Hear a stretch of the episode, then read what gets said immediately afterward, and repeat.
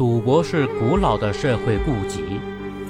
池莉在《论赌博的合理诱惑》中写道：“赌博表面看是一种简单的游戏，实质上是人类生命过程的快速模拟。它让每个人都可以在瞬间体验一次命运的青睐或者命运的遗弃，由此而享受一次胜利的狂喜，或者感受失败的沮丧。”实力把赌博视为人类生命的快速模拟，把赌场视作检验人性的所在，深刻解释了赌博游戏的巨大魔力。令人好奇的是，赌博游戏可以横扫社会各个阶层，上至达官贵人，下到凡夫走卒，多少人沉溺其中难以自拔。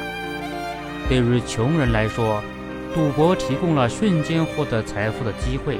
可以实现人生赛场上绝不能达到的目标，尽管这样的机会十分渺茫，他们仍然愿意舍身一搏。对于富人来说，参与赌博并不完全是为了获取金钱，寻找刺激者有之，排遣庸常者亦有之。或许赌的基因早已根植于众生的神经，恰逢合适的机会便会涌动。亦有人将进入豪华赌场作为显示身份的标志，这就不难理解。近年来，为何在赌城澳门、美国拉斯维加斯、韩国济州岛以及越南等地新开设的赌场中，频频出现富裕起来的中国赌客之身影？当代作家严歌苓曾写过多篇赌场题材作品，早在1997年。他就在中篇小说《拉斯维加斯在谜语》中，描写了一位中国教授在美国赌场欲罢不能的悲剧故事。化学系教授老谢参加旅行团来到美国的拉斯维加斯，被赌场的老虎机所吸引，即使输得一塌糊涂，仍无法自拔。最后靠谎言四处借贷，变成了赌场门外的游魂。作者借助小说探讨了沉沦中的人如何摆脱出惯性的漩涡这一沉重的命题。二零一四年，严歌苓推出长篇小说《妈哥是座城》，以赌城妈哥为背景，描写了女叠马仔梅小欧和三个男赌徒之间的故事。叠马仔是赌城的前客和寄生者。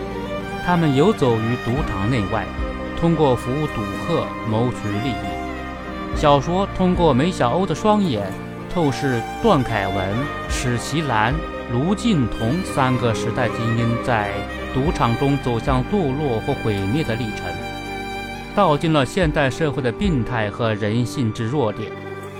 段凯文是北京房地产商人，从身家过亿到负债累累。从举止得体到谎话连篇，也不过两三年的光景。这样的奇异旅程是在转转于马葛的各大赌厅里完成的。段凯文的赌场故事从惊险的一拖三开篇，台面上跟赌场赌一赔一，台面下面跟叠马仔赌一赔三，一夜下来高开低走，最后全面崩盘，台面上输了三百二十万。台下面输了九百六十万，他就这样在赌场中耗尽了所有的家财，还欠下上亿的赌债，深陷其中不能自拔。为了还能筹资赌上一把，他对身边的人说尽了谎言，最终也丢掉了一个男人的尊严。